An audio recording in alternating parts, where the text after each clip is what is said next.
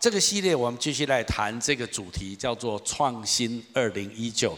我很渴望二零一九是你人生到目前为止最创新、最有突破的一年。那么今天我们来谈一谈勇敢去相信。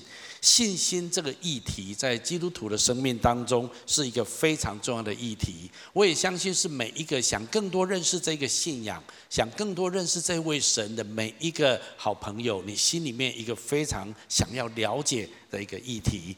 信心对于我们二零一九，我相信每一个人也是很重要的。人生可以没有很多的东西，但是有一样东西你不能没有，你不能没有信心。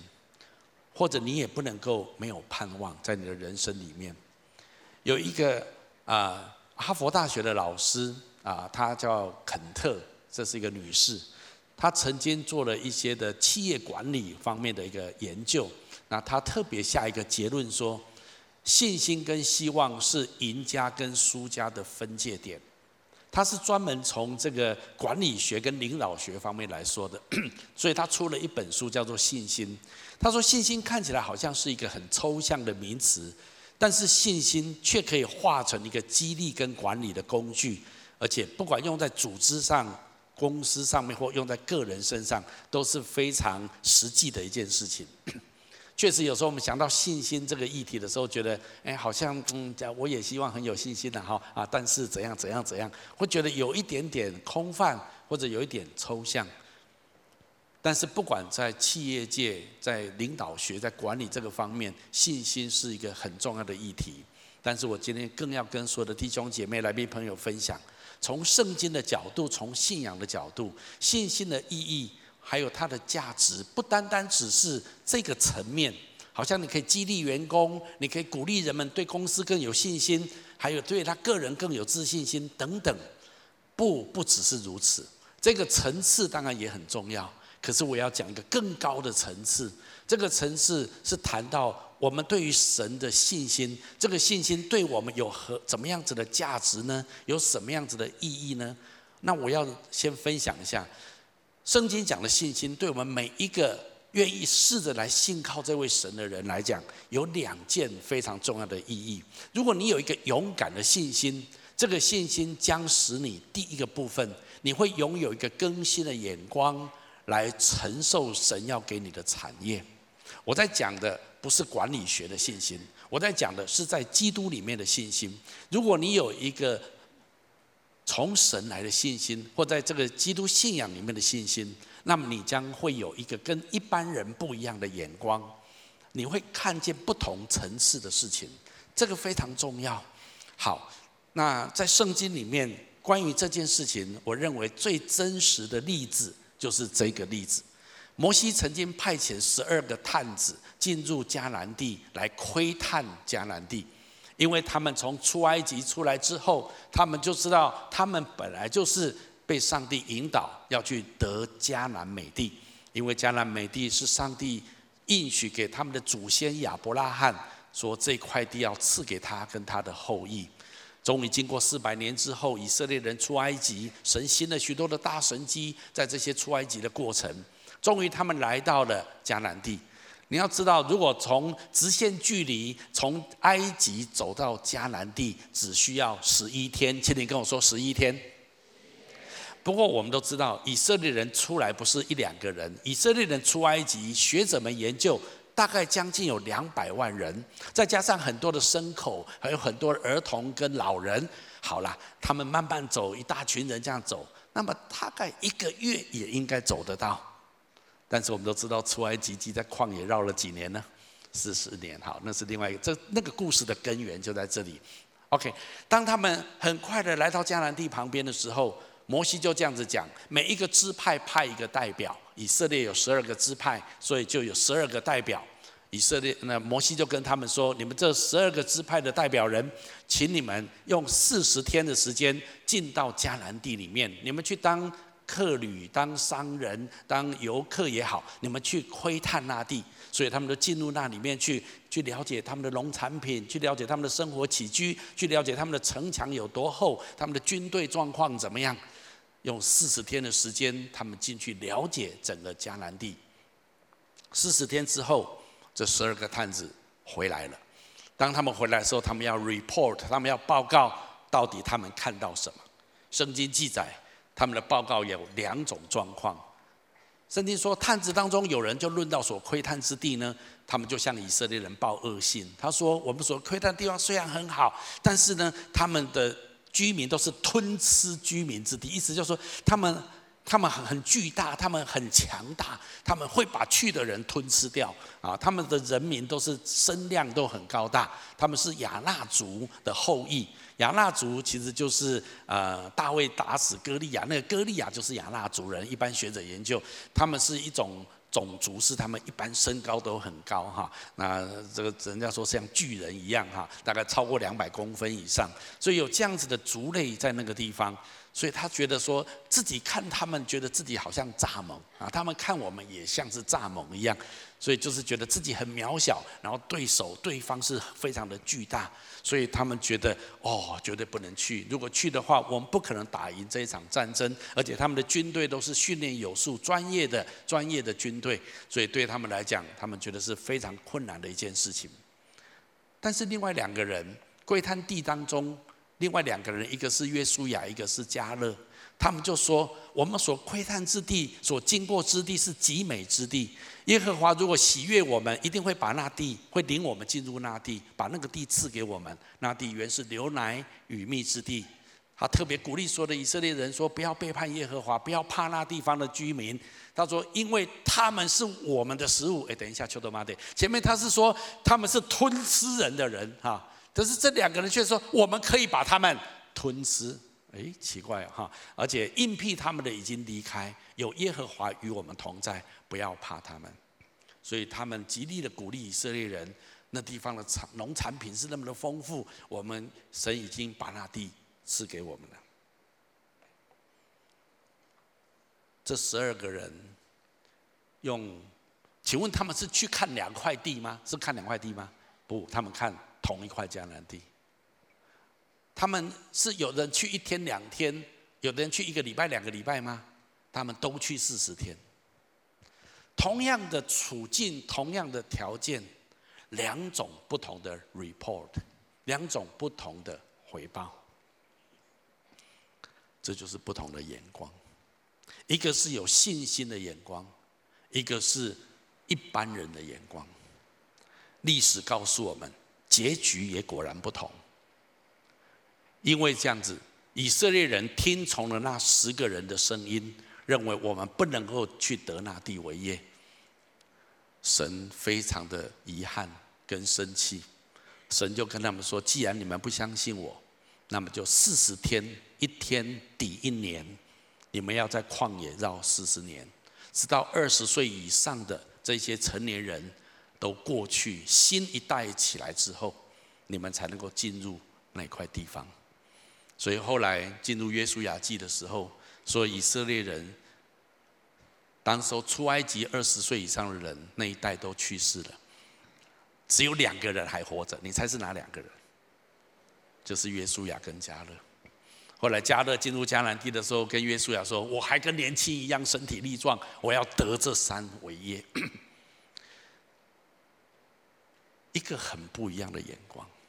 今天在你的生命当中，你也遇到许多的困难吗？你也遇到很多的处境吗？或者我们看到现在的大环境，你觉得怎么样呢？有时候从网络、从电视、从新闻、从朋友、同事之间，我们在看谈论很多的东西。人们有人们一般性的眼光。我请问你，你有没有信心的眼光来看待你的处境呢？圣经上有句话鼓励我们：来，不要效法这个世界，只要心意更新而变化，只要你们查验何为神善良、纯全、可喜悦的旨意。圣经鼓励我们不要效法这个世界，不要跟别人有一样的眼光，那个眼光都是一般的，大家都这么认为。那我们要怎么样？我们要心意更新而变化，我们要去查验，那到底神怎么看？到底神有什么应许给我们没有？我来练习看看好吗？例如，我们面对来势汹涌的性解放，或者说性放纵的运动，家庭婚姻的瓦解的浪潮，再加上少子化的时代来到，很多人忧心忡忡，觉得这个势不可挡。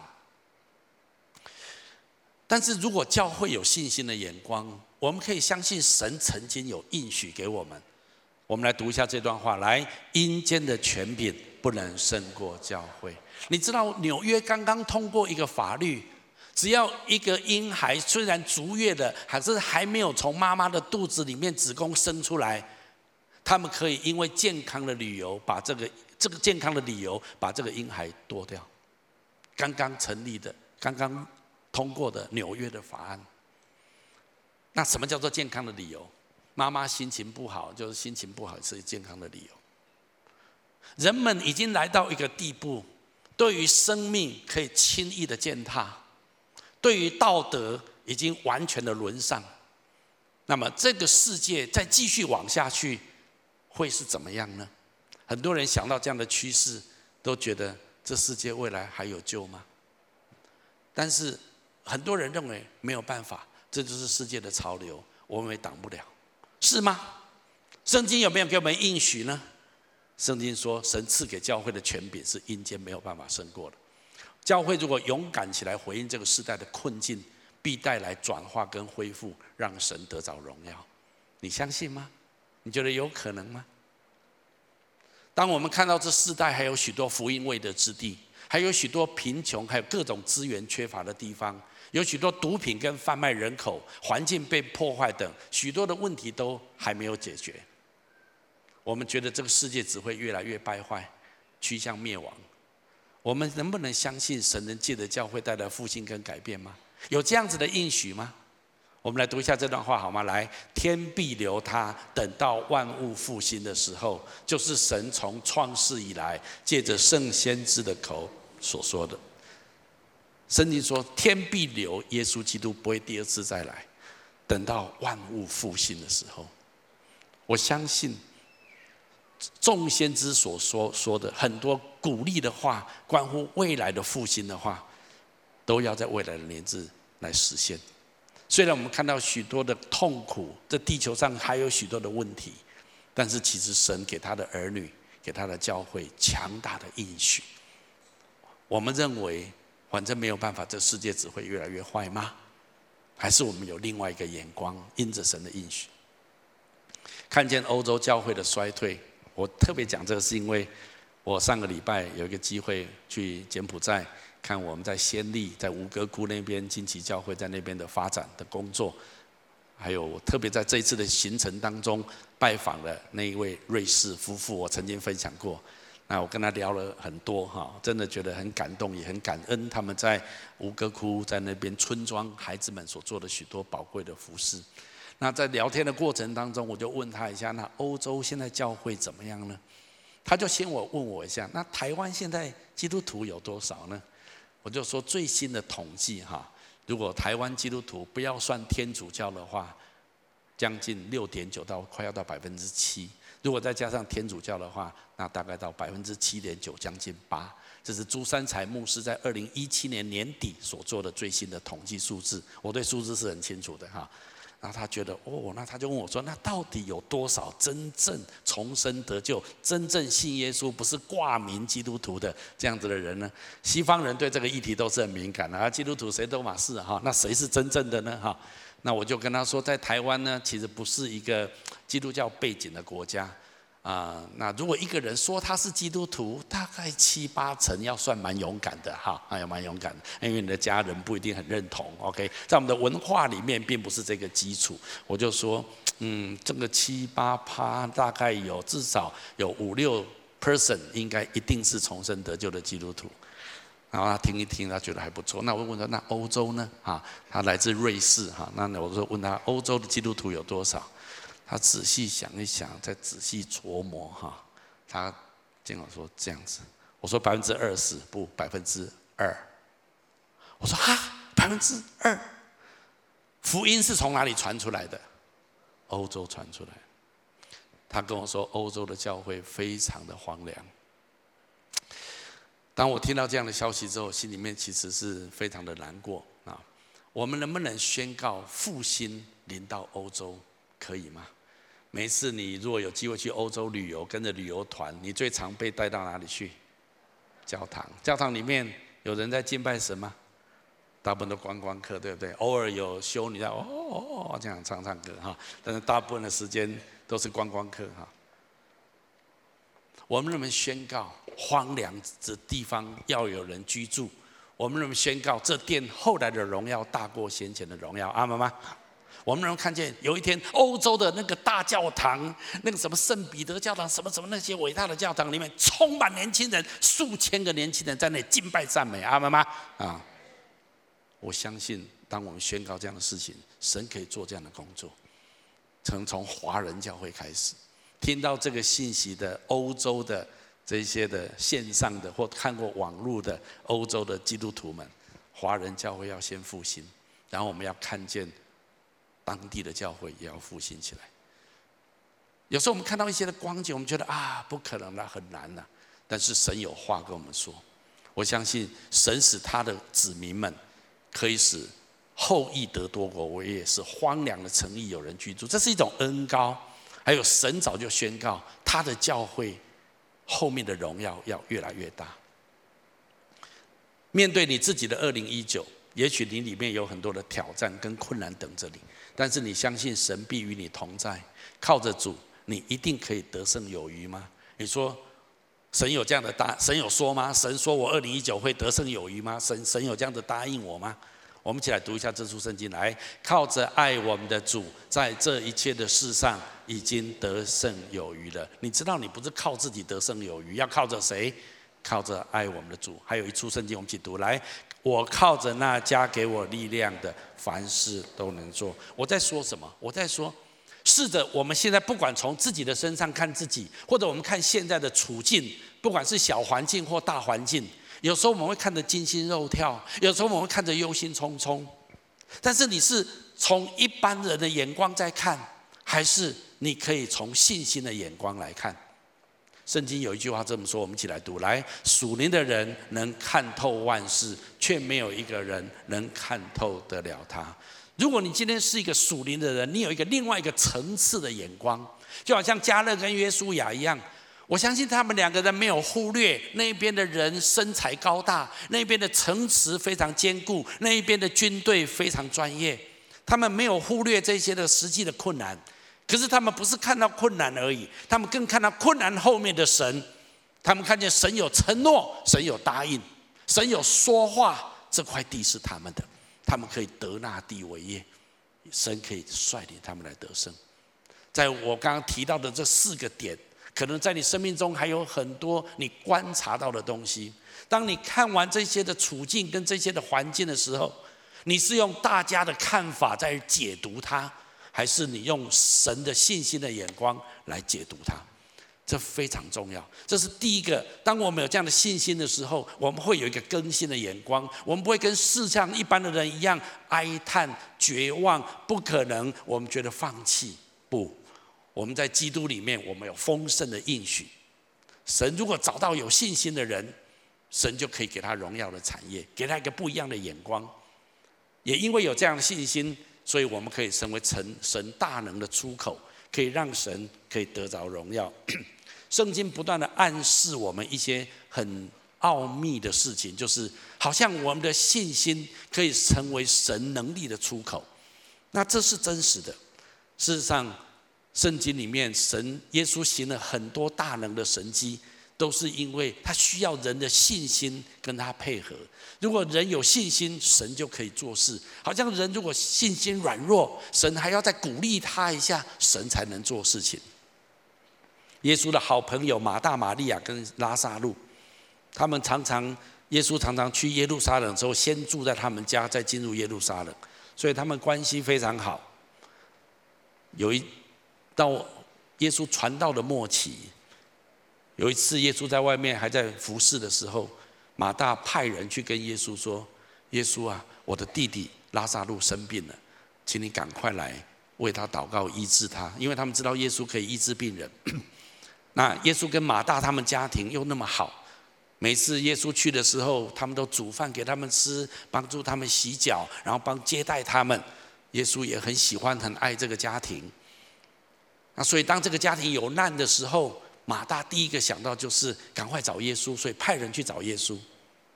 圣经记载，耶稣在他的地方听到这个消息之后，还多留了一段时间，没有马上立刻启程往伯大利去，伯大尼去。所以当后来耶稣真正到了马大、玛利亚家的时候，拉撒路他们的弟弟已经死了，来不及了，而且死了四天。你可以想象。马大跟玛利亚这两位姐妹看到耶稣来的时候，那个心里面多么错综复杂。我把马大的心里面的话讲出来，可以吗？可以吗？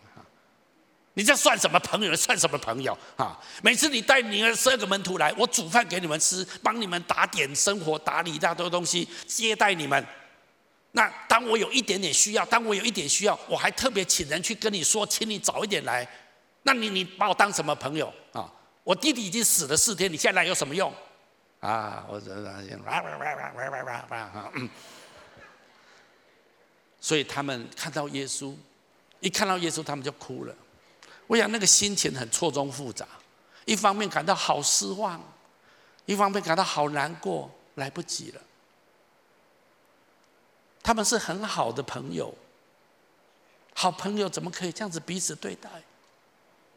耶稣跟他们讲了一句话，我们一起读下来。耶稣说：“我不是对你说过，你若信，就必看见神的荣耀。”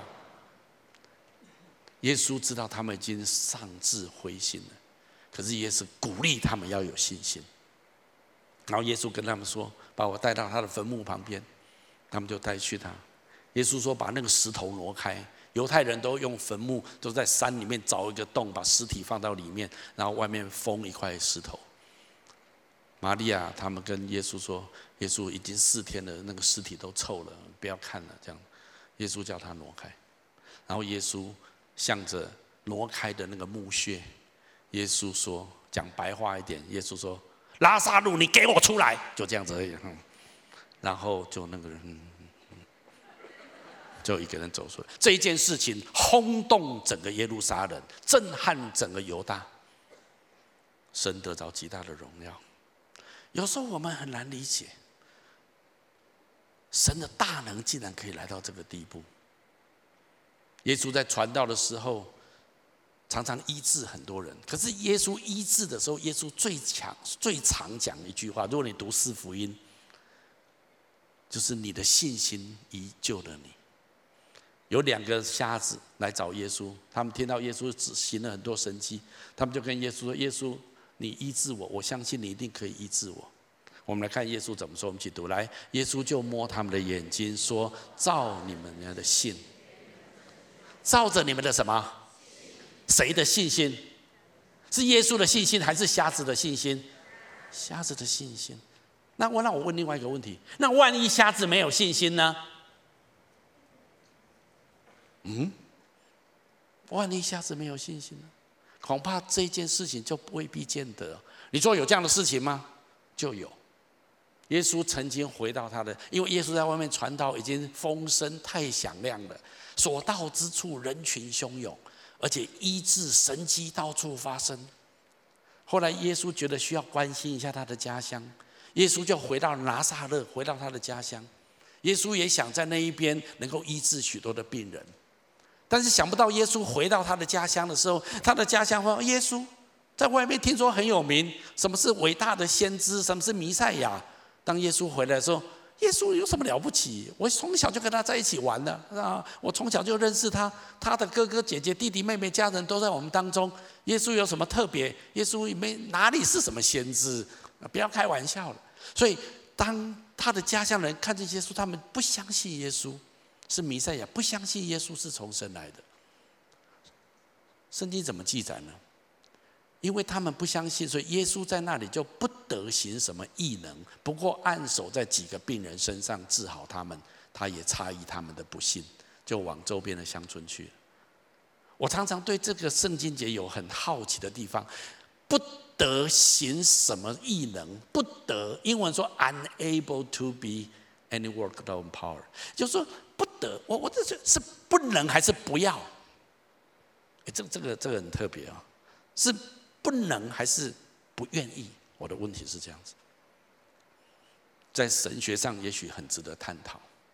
当我问我灵里面的感动是，其实神神能，神凡事都能，阿妈吗？那为什么神不要做呢？我后来我灵里面的解读是这样子，你知道哈，人对于发生的事情都有自己的解读，啊，也许啊，昨天下一大雨哇，我希望明天晴天哈，啊，就是明天要晴天，主啊，让明天晴天啊，有些人说啊，隔天果然晴天。啊，是我祷告的，他说啊，碰巧了，刚好就是这样子了啊。哦，病祷告主啊医治，哎，好了，啊，那刚好本来就快要好了，烧本来就要快要退了，啊，只是刚好祷告这样子。你知道，如果一个人不相信神迹的话，你就算有超自然的事情发生在他身上，他都可以解读掉。我叫解读掉，你了解我意思吗？啊，都可以解读掉。如果解读掉的话，请问神有没有得到荣耀？神没有得到荣耀。所以神为什么要行神迹？我我要讲的意思就是说，信心能够让神释放他的大能，可是不信也会拦阻神释放他的大能。其实神充满能力，神在这个地上是在找出口，你了解吗？可是他的出口是信心。神说要做这个，要祝福这个人。这个人不相信啊，不相信啊，算了，神尊重他。这个人相信一半啊，是信不信啊？神那就做一点，让他尝一尝啊。这个人完全相信，神说哦，我的出口在这里，我的出口在这里。如果你对神有信心，你将经历神迹奇事在你的人生当中。我要讲什么？在教会里面，我们讲的信心不是企业管理领导学的信心。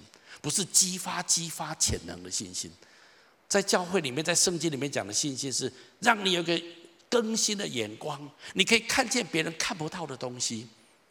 还有这样的信心，使你接上神超自然的能力，让你的人生可以神迹处处。你希望你的二零一九有这样子的信心吗？你希望你的二零一九经历到不同的眼光，看见不同的事情的领域，还有。让你可以经历神的大能，常常借着你的生命彰显出来吗？这就是圣经的信心，跟一般的信心更高层次的价值。当然，我们也会拥有一般管理的信信心，因为你有你有信神，你就更加有自信，你就更加有安全感。可是不止如此，圣经的信心有更高的价值跟意义，让我们有新的眼光，让我们能够接轨神的能力。好，那如果它有这么高的价值跟意义，我们接着要问你一个问题：那我怎么样才能够有一个勇敢的信心？我要怎么样才能够有一个刚强的信心？我要怎么样才能够勇敢的去相信？我认为有三件事情我们必须要了解。第一个，信心是奠基在神的话语上面。如果我们希望有一个刚强勇敢的信心，那么我们必须要知道，你的信心的根据是神的话。当我们在想说勇敢的去信的时候，我不是叫你冒险的去相信一种空泛缥缈的感觉，或者一种激发潜能的一种一种运作，或者相信冥冥当中宇宙有一股能量，然后用我内心的能量跟它的能量接轨，那么我就可以产生一切的潜能出来。这个世界上有很多的看很多的哲学，很多的团体，很多的人，他们用很多的论述经验。甚至有一些的科学考究、哲学理论，他们在描述人里面的信心跟潜能如何激发出来。然后你要对这样子的论述有信心。我跟你说哈，圣经告诉我们的信心没有那么复杂，没有那么的奥妙，没有那么的神奇，很简单，很简单。请你跟朋友说很简单。那简单在哪里？简单在信心就是神说什么相信，就这样子而已。神没有说的就不要乱信，这样了解意思吗？那神说什么，就是神所说的那个部分，神一定会这样子做。所以圣经有一句话很重要，我们一起读一下来。可见信心是从所听的道来的，所听的道是借着基督的话来的。耶稣讲这句话的，圣经讲这句话的意思的时候，那个时候大部分的人其实读书识字的人并不多。人类大部分的很长的时间，绝大多数的人是文盲，所以他们怎么知道神的话？怎么知道神的道？他们大部分是用听的。但是大概在两三百年前，人类越来越教育普及，越来越多人可以识字。今天我们不仅是用听的，我们也要用读的，我们要用默想的，我们要用思考的，我们要更多把神的话丰丰富富的存在心里面。简单来说，这里说信心是从神的话而来。所以，当我们在讲信心的时候，你要知道，我们不是在飘飘渺渺的相信一种自己里面的一种潜能，或者是某一种呃宇宙的能量，或者某一种 feel 一种 feel 来的时候，哇，我就很有信心；feel 走的时候，哦，我就很淡。不是，不是很主观的，不是很感觉的，不是一种哲学跟理论，它就是很简单，就是神的话。神的话怎么说，事情就怎么成就。耶稣曾经讲了一句话，而不是耶稣说，天使跟玛利亚说，我们读一下来，出于神的话，没有一句不带着能力的。天使跟玛利亚说，你要怀孕，你要生一个孩子，你要给他起名叫耶稣。玛利亚说，我都还没有结婚，怎么可能会有这样的事情？天使跟他说，如果神说要有，那就会有，因为神的话没有一句不带着能力。请问神用什么创造天地万物？用话语。神用话语，整个宇宙的形成是神的话形成的，所以神是说话的神，所以神的话是带着极大的能力的。神不说则已，他一说那件事情一定会成就。实际上，我们华人的搞古老的一本书说，有一种鸟，这个鸟呢平常很大只，不飞则已，一飞冲天；不鸣则已，一鸣。对，那你你国文还不错哈。那我告诉你，神的话语是我们信心的根基，它是不说则已，一说必成。神的话的特质就是这样子，神没有说的事情，你不要乱信，你不要随便接受。但是神说的事情，就是所说的这件事情，神一定会成就。好，所以这就是我们信心的根基，我们信心的根源在这里。如果你要有一个很勇敢的信心，你必须要知道神的话语，你必须对神的话语有丰富的认识，那么你就会有一个更强盛、勇敢的信心。但是除了这件事之外，第二件事情，好，所以耶稣讲一句话，我们来，耶稣回答说：“经上记着说，人活着不是单靠食物。”这是圣经上给我们一句很祝福我们的话啊，所以耶稣有没有说一句话说：“你们要先求神的国和神的义，你们所需用的一切，神都要加给你们。”耶稣的意思是说，你跟一般人的人生不一样，你知道吗？一般的人的人生就在担心吃什么、喝什么、穿什么、住什么，啊，打点老年退休，我要怎么样生活？绝大部分的人眼光都是这样子，但是。耶稣跟我们说：“你们不是。”圣经耶稣说：“那是不信的人，他们这一生要担忧的。可是你们不是，你们是有信心的人。那你们要怎么样呢？你们要先求神的国跟神的义，你们所需要的食衣住行生活，神都会供应给你们。哎，这样子讲是简单呐，哦哦，简单哦，讲起来很很轻松愉快哈，嗯，活起来，耶稣你活活看呐，活活看呐，社会很现实啊。”啊我我看，可是问题是你有没有相信？你相不相信神口中出的话？你相不相信？耶稣说：“人活着不是单靠食物，是靠神口中出的话。”如果你相信神的话，你愿意凡事先求神的国跟神的义，你会发现你这一生虽然对你可能不是亿万富翁，你可能不是住什么豪宅中的豪宅啊，有很好，感谢赞美主，祝福你哈。但重点那不是重点，重点是你不断的看见神的国。跟神的荣耀从你的生命当中彰显出来，你要哪一种人生？再怎么享受，也不过是一百七十公分，两腿一伸这么长而已。床你要多大？你要多大啊？房子要多大啊？我们现在这个房子，我现在都觉得有点，我们家五层楼哈，还加地下室再加一层哈。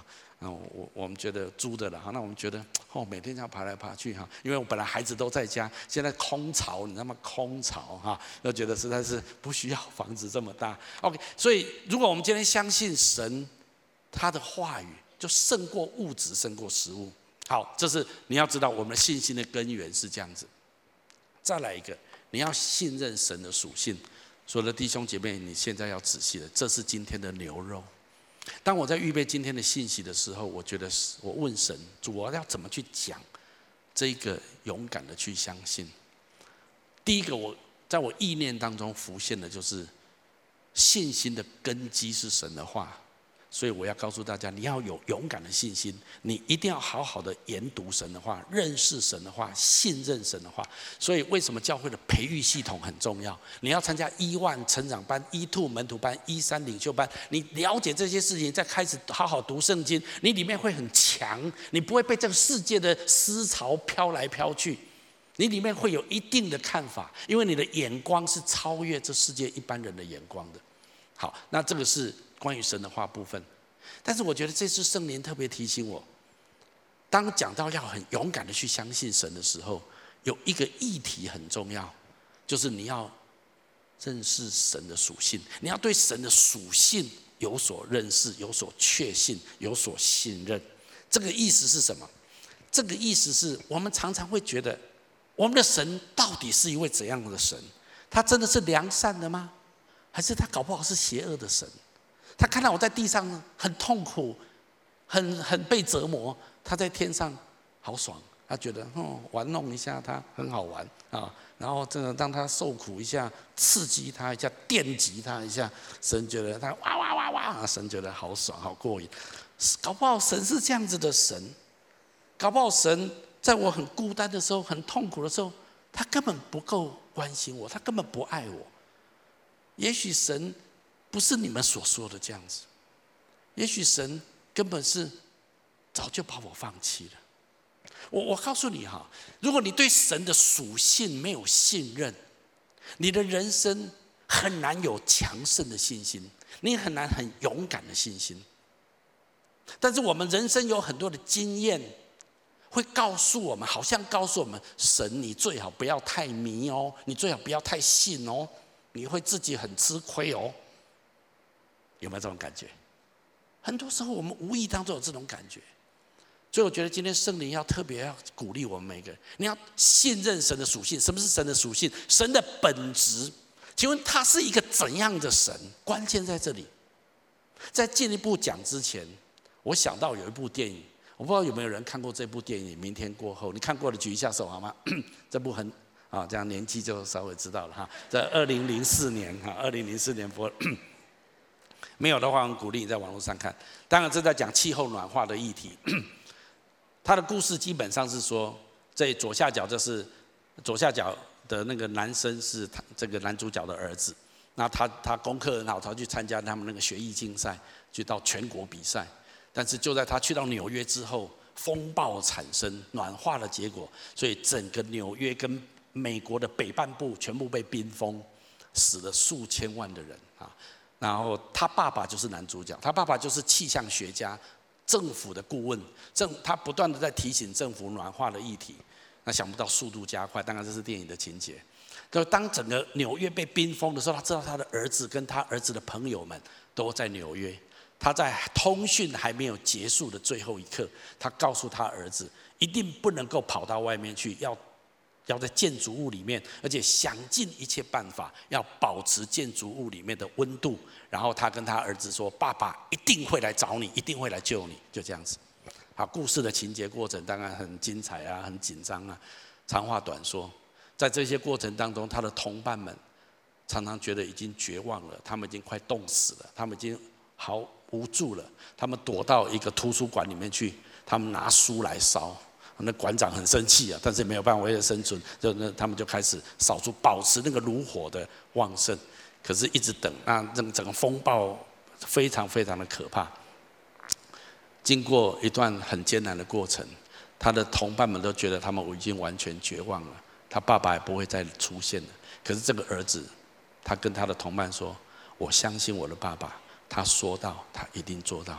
我爸爸从来没有骗过我。”电影的结尾是，当这位父亲找到这个图书馆，推门进去之后，他们本来睡了一片，几乎快要冻死。他的朋友、同学先说他是谁？他先醒过来，他说是我爸爸。然后你终于赶来了，然后他们拥抱。其实这部片子让我最触动的，就是这个孩子对爸爸的信任。他没有放弃，他旁边的人几乎全部都放弃了，他没有放弃。我觉得今天在你的生命当中，有时候有一些处境，你觉得神还存在吗？神还存在吗？神真的还在乎我吗？神如果真的存在，还在乎我，他一定是一个坏神，他一定是一个可恶的神，他不可能这样子看着我在这里受苦，他还相安无事的样子。有时候在我们里面，我们有很多很错综复杂的感觉，但是我今天要鼓励你，在这样子的处境当中，你要起来信任神的属性。那你说，那到底神的属性是怎样？神的本质是怎么样？神是一个怎样的神？在摩西跟神面对面的西乃山上，摩西代表全人类问了神这句话。神在那一次里面，人类历史有记载以来，神第一次非常正式的向人类介绍他自己的属性，他是一个怎样的神？我们来读一下这段圣经，至关重要。来，耶和华在他面前宣告说：“耶和华，耶和华是有怜悯、有恩典的神，不轻易发怒，并有丰盛的慈爱和诚实，为千万人存留慈爱，赦免罪孽、过犯和罪恶。万不以有罪的为无罪，必追讨他的罪，自父及子，直到三四代。”这一段叙述是神向着所有的人类的自我介绍，这是和合本的翻译，因为这句话太重要了，这在描述神的本性、神的本质跟他的属性。我们在读另外一个翻译，我是用原文直译的方式，我们一起来读，再读一次好吗？来，耶和华在他面前经过，宣告：耶和华，耶和华是有怜悯、有恩典的上帝，并有丰盛的慈爱和诚实。存留慈爱，直到千万代，赦免罪孽和过犯和罪恶，但万不以有罪的为无罪，必追讨父亲的罪，到儿子和儿子的儿子，直到第三代，直到第四代。我告诉你哈，神是一个神，先讲他自己是什么，充满怜悯、充满恩典的神，不轻易发怒。可是神，你说他绝对不会把有罪的当作无罪。有时候在教会里面，我们讲很多神的恩典跟慈爱，有时候无形当中，我们觉得神神好像一个圣诞老公公啊，很好很好啊，没关系啊，我犯罪啊，没关系啊，继续犯啊，没关系啊，很好很好。你不要以为是这样子。我在读另外一个经文，跟这有关的，我们一起来一下。来，我耶和华你的神是忌邪的神。恨我的，我必追讨他的罪，自父及子，直到三四代；爱我的，守我诫命的，我必向他们发慈爱，直到千代。请问慈爱比较大，还是追讨罪比较大？慈爱，慈爱到几代？千代。但是如果追讨罪到三四代，我告诉你，不要觉得你自己犯罪，那是我我自己的事。你不要觉得我我孩子不要学我就好。我告诉你，不是你说你孩子不要学你就好。罪是会传承的，你了解吗？今天你生命当中有很多的痛苦，很多时候是你父母跟前几代的罪的影响。所以为什么信耶稣很重要？信耶稣的保险切断你跟祖先罪的连结，这是非常重要的。但是从你开始，你就要开始过一个讨神喜悦的生活方式，神就祝福你的后代子孙。你知道圣经是这样描述的吗？好，这些都是文言文啊，我用白话文来说一下。到底神怎么说到他自己的属性？神说到他的属性，他是这样说的：第一个，他是充满怜悯跟恩典的神。神第一个拿出来的是充满怜悯、充满恩典。你看很多的庙宇，很多的其他的宗教神明，那个神是啊啊，第一个表情是这样子，但不是我们的神是充满恩典、充满怜悯，还有很重要。他脾气很好，今天干嘛说他脾气很好？他是温和的神，他不容易生气，是不是这个意思？是。如果你嫁一个老公，娶一个老婆，你最好娶那一种脾气很好的人，你就人生好命，阿们吗？啊，那如果你说我我不是哈，不是最好，像像今天这个见证哈，他就开始学习。OK，不管怎么样，我们的神他是一个脾气很好的神，还有很重要，他有极大的慈爱，他的爱深广无法测度。最重要的，他品格良好，他绝对诚实可靠，他信用信度极高，他说话绝对算话。好，这就是我们神的品格，这是他的属性。然后我们要问一个问题：那他怎么对待人呢？他对待人是这样子的：那些爱他的、愿意学习的、来信靠他的。那些试着要来遵循他话语的人，首先，神很愿意赦免他们人生过去曾犯诸多的罪过跟罪孽，并且神要向他们发出慈爱跟怜悯，这样子的恩宠跟祝福要延及千代。今天的以色列。当以色列在二战复国、二战后复国的时候，旁边的阿拉伯国家多少次发动攻击，想要消灭这刚刚萌芽的以色列国。但是，神的应许仍然在他的后代子孙上，从亚伯拉罕到今天的以色列国，至少千代。但是，没有一个国家可以摧毁得了以色列国，因为神的应许到今天。仍然他的同在在他们当中，阿门吗？你不要开玩笑，神说了，他一定做。但是以色列人曾经亡国，不是吗？是因为他们罪犯罪，但他不愿意悔改，所以那些软弱的犯罪的，神给他们很多机会回转悔改。但如果有人始终不愿意悔改，神必追讨他的罪，延及后代子孙到三四代。我我要说，就是你不要轻看神。神不是圣诞老公公，神不是好好先生。你今天如果做一些不对的事情，你明明心里知道说这样子神不喜悦，那没有怎样啊，还很好啊。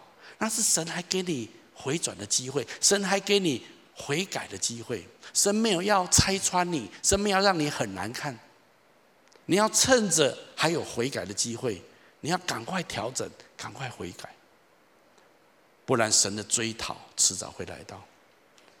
就算神追讨你，神的目的也不是要摧毁你。神在追讨的过程当中，神要挽回你。你看历史历代，神的做法就是这样子。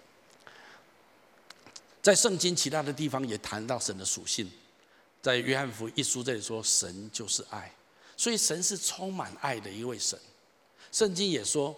各样美善的恩赐跟各样全备的恩赏赐，都是从上头来的，从众光之父那里降来的，降下来，在他没有任何的改变，神永恒的属性是不变的。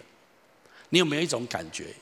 有时候在海边看到一抹夕阳，你非常被触动；你走在森林里面，阳光从树梢当中洒下来，有一种美的震撼在你的里面。你活在这个世界上，有时候你会被一些美好的感觉、美好的人生经验所触动，有时候你会感动到流泪。你说那个感觉从哪里来？哦，那感觉就是森林当中的精灵啊，传承给我的哈啊，就是这种冥冥当中宇宙的能量哈啊，给我一种触动的感觉。乱讲！圣经说，这一切美好的感受、美善的东西，都是从众光之父那里来的，是从神而来的。一切你在这个世界上经验到的美、真善美的源头就是神，这就是他的属性，这是他的本质，而且他恒久不变，这就是他的属性。圣经也讲到，公义跟公平是你宝座的根基，慈爱跟诚实行在你的面前。如果神没有公平、没有公义，他无法站立得住，这是他的根基，而且他展现出来的。是慈爱优先，信实就可靠，可靠很可靠，他展现出来是这样子。我在讲什么？我在讲神的属性，神的本质。你可以把这些神的属性跟神的本质，你轻视之啊，还拎刀供啊，那你家的事情呢？你可你想怎么讲，那是你家的事，你可以不以为意，你可以这样子，神也不会强迫你。但是如果你认清这就是这一位创造天地万物永恒的主宰，他真的是这样的一位神，他非常的爱你，他向着你充满慈爱跟怜悯，他乐意宽恕你过去还有甚至未来你所犯的许多的过犯，而且神要施恩祝福在你身上，甚至到千代。但是你不要忘记，神也不会。把有罪的当做无罪，神也不会让你轻轻忽忽的过一种很偏差错误的生活方式，而神不追讨。神不追讨，是因为神还给你时间跟空间改变。如果你硬是不改变，时候到了，神必追讨。我们的神的属性就是这样子，所以圣经有一句话，我们一起读一下来。不要自欺，神是轻慢不得的。人种的是什么，收的也是什么。说没有啊，我种下很多小三、小四、小五啊，我都很好啊啊。那是神还怜悯你，有一天你就收家庭破碎，还有财产破碎。你不要觉得你可以这样子，神还给我们很多的空间让我们悔改。我试着要告诉各位的就是，我们的神，这是他的属性。我同意，整体来说，我们的生命有时候会遭遇一些挫折跟伤害，这很容易让我们失去对神的良善跟慈爱的信任。我们有时候不理解为什么人生会遇到这样的事情，我们没有办法感受到神的同在跟他的爱，感受不到神的温暖，这是很真实的主观的经验。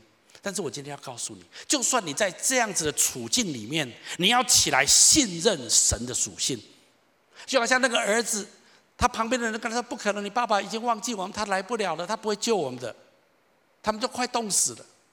可这儿子说：“我相信我的爸爸，他一直说到做到的爸爸。”如果人之间的亲情况且如此，那么我们的神更是。全能的神，超自然的神。也许有些事情我们无法现在理解，可是如果我们对神的属性是完全的信任，我们里面的信心会非常刚强。圣经里面有一本书《约伯记》，就是在讲这件事情。约伯无端遭受许多人生的重创，但是他没有失去对神属性的信任。最后，神给他人生的祝福七倍、十倍于他以前生命中的丰盛。如果你现在落在一种很困难、很挫折、很低潮的处境，我鼓励你起来信任神的属性，而这也是教会存在的理由。教会存在的理由就是要陪伴你走这段旅程，让你不至于失去信心，让你继续的能够来倚靠神。所以，为什么过教会生活很重要？这样子，你的信心会被坚固着。所以，如果你要有一个很强的信心，很勇敢的去相信，第一个你要知道信心奠基在神的话，我们不是空泛的，神说什么就一定会成就。第二个，你对神的本质跟他的属性是良善的，充满恩典跟怜悯，你要有充分的信任，不管你现在的感觉怎么样，你的处境如何，信任神是爱你的，神是为你好的，神是充满恩典给你的，而且神准备。宽恕你一切的软弱跟过犯，当然你要愿意悔改。你不愿意悔改，神也不能强迫你。那如果你愿意这样做，神有丰厚的恩典在你身上跟祝福，延及千代。如果你始终不悔改，当你离开这个世界之后，你会伤害你的子孙到三四代。我求主帮助我们，让我们知道我们的神的本质就是这样子。如果你对神的话语有根基，你对神的本性属性。有信任，那么第三件事情你要做的就是信心要付出实际的行动。一个勇敢的信心、真实的信心是内在的，可是它有外在的表达，好像一个铜板有两面，这是一体的两面。圣经讲到一个信心的外在表达，至少有两个部分，一个部分就是你要把它宣告出来，用你的口表达出来。这就是为什么我们要人家受洗施洗。施洗的时候，我们要公开的问这个人：你愿不愿意相信耶稣基督是你个人的救主，还有你生命的主宰？你愿不愿意接受这样的一个宣告？他要在 在众人面前宣告，是他里面已经相信，可是他用外在的一个宣告跟行动来表达他里面的信心。所以真正的信心要有实际的行动。耶稣讲到第一个宣告话语的行动很重要。我们来读一下这段话。来，耶稣回答说：“你们当信服神。我实在告诉你们，无论何人对这座山说：‘你挪开此地，投在海里’。”他若心里不疑惑，只信他所说的必成，就必给他成了。这段圣经告诉我们，耶稣说，如果还有后面这句话，我们就把它读完。来，所以我告诉你们，凡你们祷告祈求什么，无论是什么，只要信是得着的。这样的圣经节到今天仍然值得我们深思。我相信这里面还有很多的奥秘是我们无法现在完全参透的。耶稣在这里讲一件事，他的概念是这样子。如果你相信，你心中真的相信神在你心里面的这个感动、跟话语、跟应许，你要把它说出来。当你把它说出来的时候，就算好像有一座山这么困难在你的前面，这个山也会为你移开。他意思就是说，你的信心要有话语的出口。金旗教会的意象写在周报的第一页。我们从一九九四九五年开始，我们就每周宣告这个意象。紧急教会要从台湾被中国大陆拆派出成千上万的宣教士。每个礼拜二到今天领袖之夜，我们敬拜完，我们也会宣告意象。为什么宣告很重要？因为我们的话是带着我们的信心讲出来，会跟神的能力接轨。我请问你，神用什么创造天地万物？用话语。话语跟圣灵一结合，产生创造。圣灵运行在水面上。当神说要有光，就有光；没有说出要有光的时候，只有圣灵运行呢，创造还没有产生。你希望你的生命创造奇迹吗？你希望你的生命创造出神伟大的作为吗？你不能够闷在里面信，我信，嗯嗯，我信，嗯，我信。你要你要 proclaim，你要把它讲出来。你要你信什么？你要讲出来。你要让那个信心有一个出口。当有出口的时候，跟圣灵的能力大能结合，神就要创造你所相信的东西在你的前面。所以话语是很重要的，这是为什么经济教会不断的在宣告意向。除了话语很重要之外，行动非常重要。下面这段圣经节，我们一起读下来。我的弟兄们，若有人说自己有信心，却没有行为，有什么益处呢？这信心能救他吗？若弟兄或是姐妹赤身肉体，又缺了日用的饮食，继续。你们中间有人对他们说：“愿你们穿得暖，吃得饱，却不给他身体所需用的，这有什么益处呢？”这样信心若没有行为，就是死的。信心如果没有行为，就是死的。意思就是说，你里面虽然相信，可是你要外在实际的行动，那个行为才能够传达出你真正的信心。今天的见证这个影片很能够表达这件事情，他相信，可是他家里面夫妻之间有一些冲突，所以当他读到圣经上的话，说妻子要顺服丈夫，现在这个时代讲这句话会被 K 石头，你知道吗？顺服什么丈夫？现在女权运动，平权啊，平等啊，怎么顺服？为什么男人不顺服女人，要女人顺服男人？啊，有有时候这种话很难在这个时代讲，但是我告诉你，圣经是最平权的，最平权的。圣经在讲的是一种 function 功能的运作。请问一个公司组织有一百个人，那请问听谁的？每个人都我听我的，听我的，听我的。那这个公司还要让吗？家庭是一个团队，大家彼此要相爱接纳，可是难免有时候意见不合。作为一个团队，总要有一个人拍板。神指定做丈夫的要拍板，可是做丈夫的也要为妻子。爱妻子，甚至为妻子舍命，为妻子死，这都是相对的。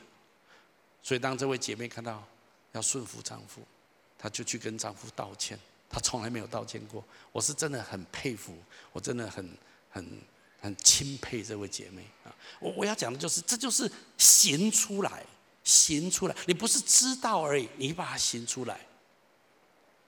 你知道，相信跟信心有时候是有一点不一样啊。信心比相信更具超越性，怎么说呢？举个例子来说，看完杂技团表演，骑自行车过这个呃两个山谷间的钢索之后，这个表演者声称他能够再回去走一遍，大家相不相信？大家很嗨，哇，相信啊，相信啊。然后他就说：“那既然相信，有谁自愿我载他过去？没有，嗯，因为大家没有信心。因此，信心不是只有相信，它更是有一种把自己全然交托、顺服、依靠的含义在里面。当你说你相信神的话，相信神的属性的时候，你要把你自己实际的。”委身在这样的相信里面。实际来说，圣经有没有说不要停止聚会，要好好的跟教会连结？有没有呢？有。那你有吗？你有行出来吗？啊，今天天气不错啊，有空心情蛮好，去教会。哦，今天很阴霾，我自己也很阴霾，我今天就不去了。是这样子吗？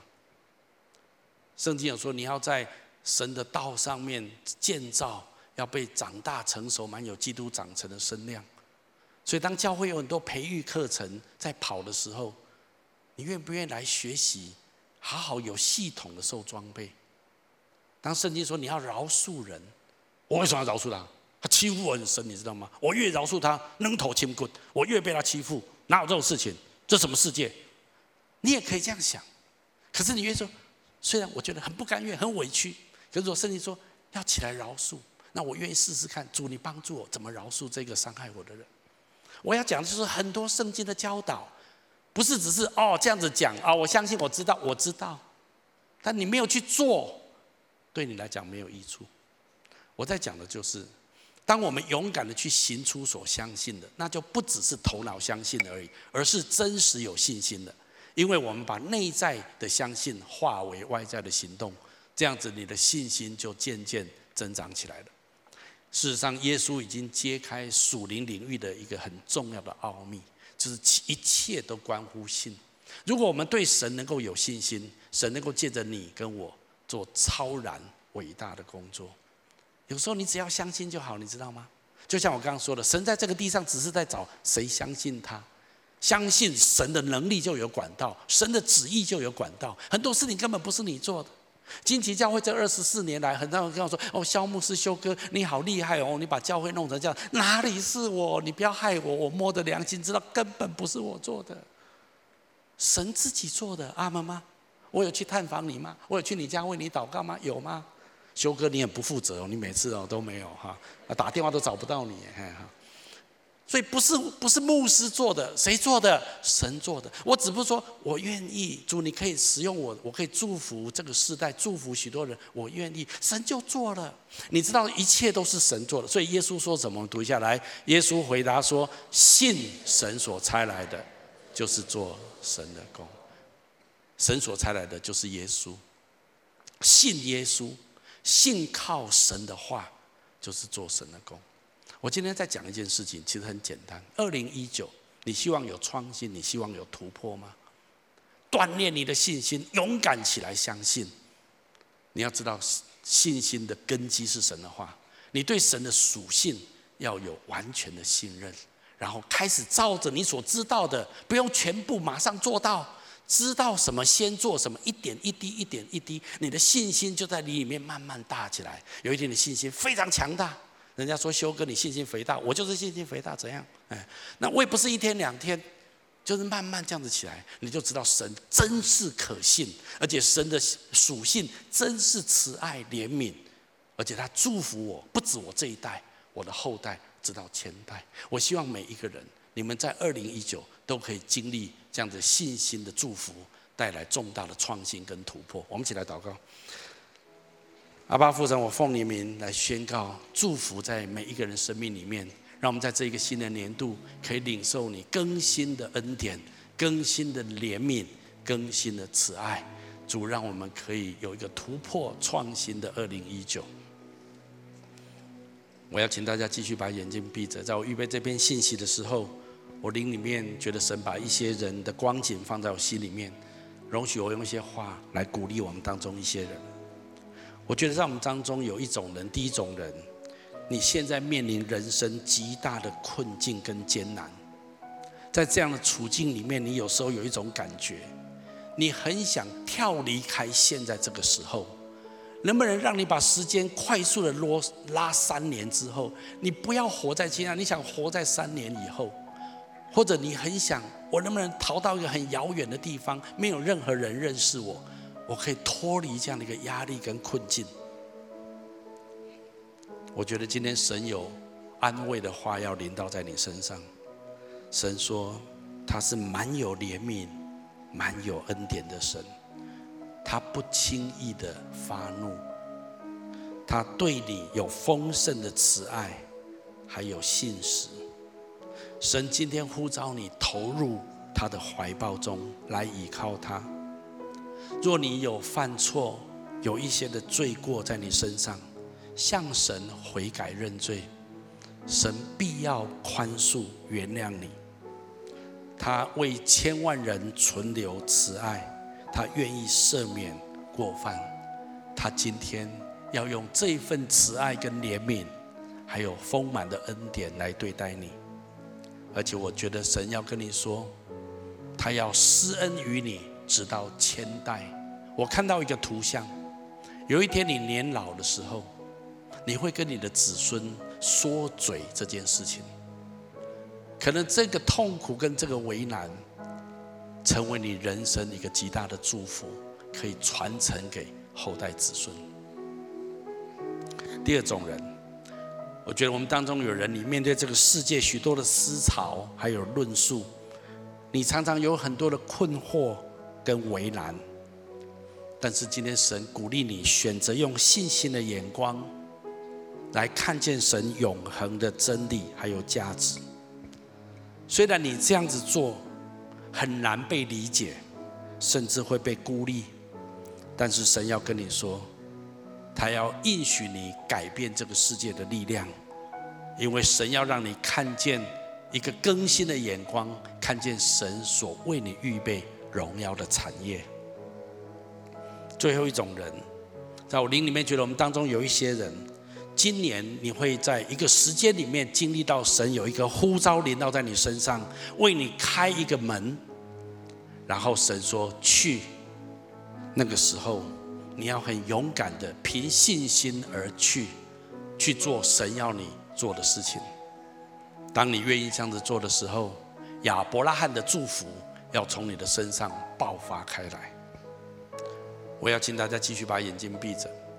不管在现场或分堂点，我们当中有一些人，你可能还不是基督徒，或者你还不太确定你跟这位上帝之间的关系。我很高兴你听到今天这篇的信息。今天信息对你来讲最重要的只有一件事情，就是这一位神，他的属性充满怜悯、充满恩典、充满慈爱，乐意宽恕我们一切的过犯，而且等候要祝福我们，直到千代。也许你要问说，那我要怎么做呢？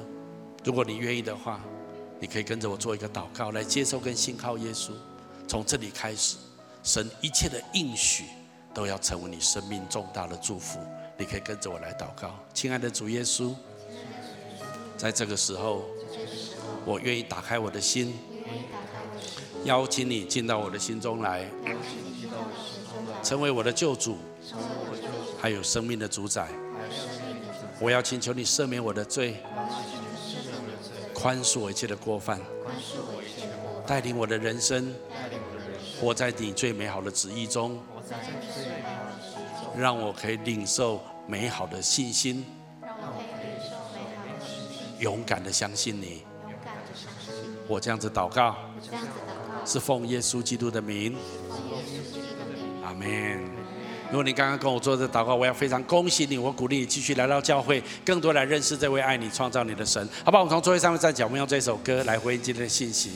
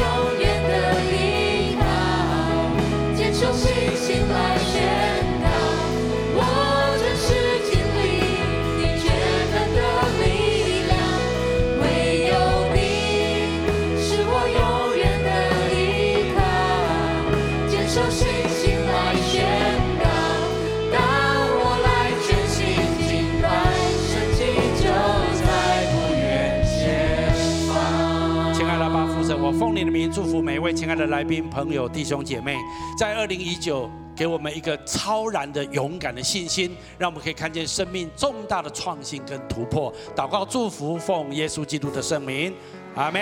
我们把掌声归给神。